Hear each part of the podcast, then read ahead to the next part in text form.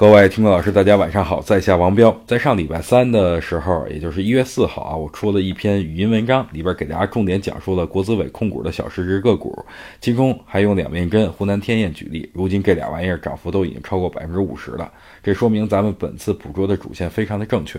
但是现在很多人就开始担心了呀，关于混改概念的个股是否还有机会呢？我的观点很明确，只要龙头屹立不倒的话，就一直存在机会。本次龙头毋庸置疑就是咱们前期提到的两面针和湖南天业。今天两面针从跌停最高涨到百分之八，一天上涨就接近百分之十九，最后是以百分之二点八九的涨幅报收。而湖南天业呢，则是在中午之前牢牢封死涨停，这说明龙头是依然坚挺。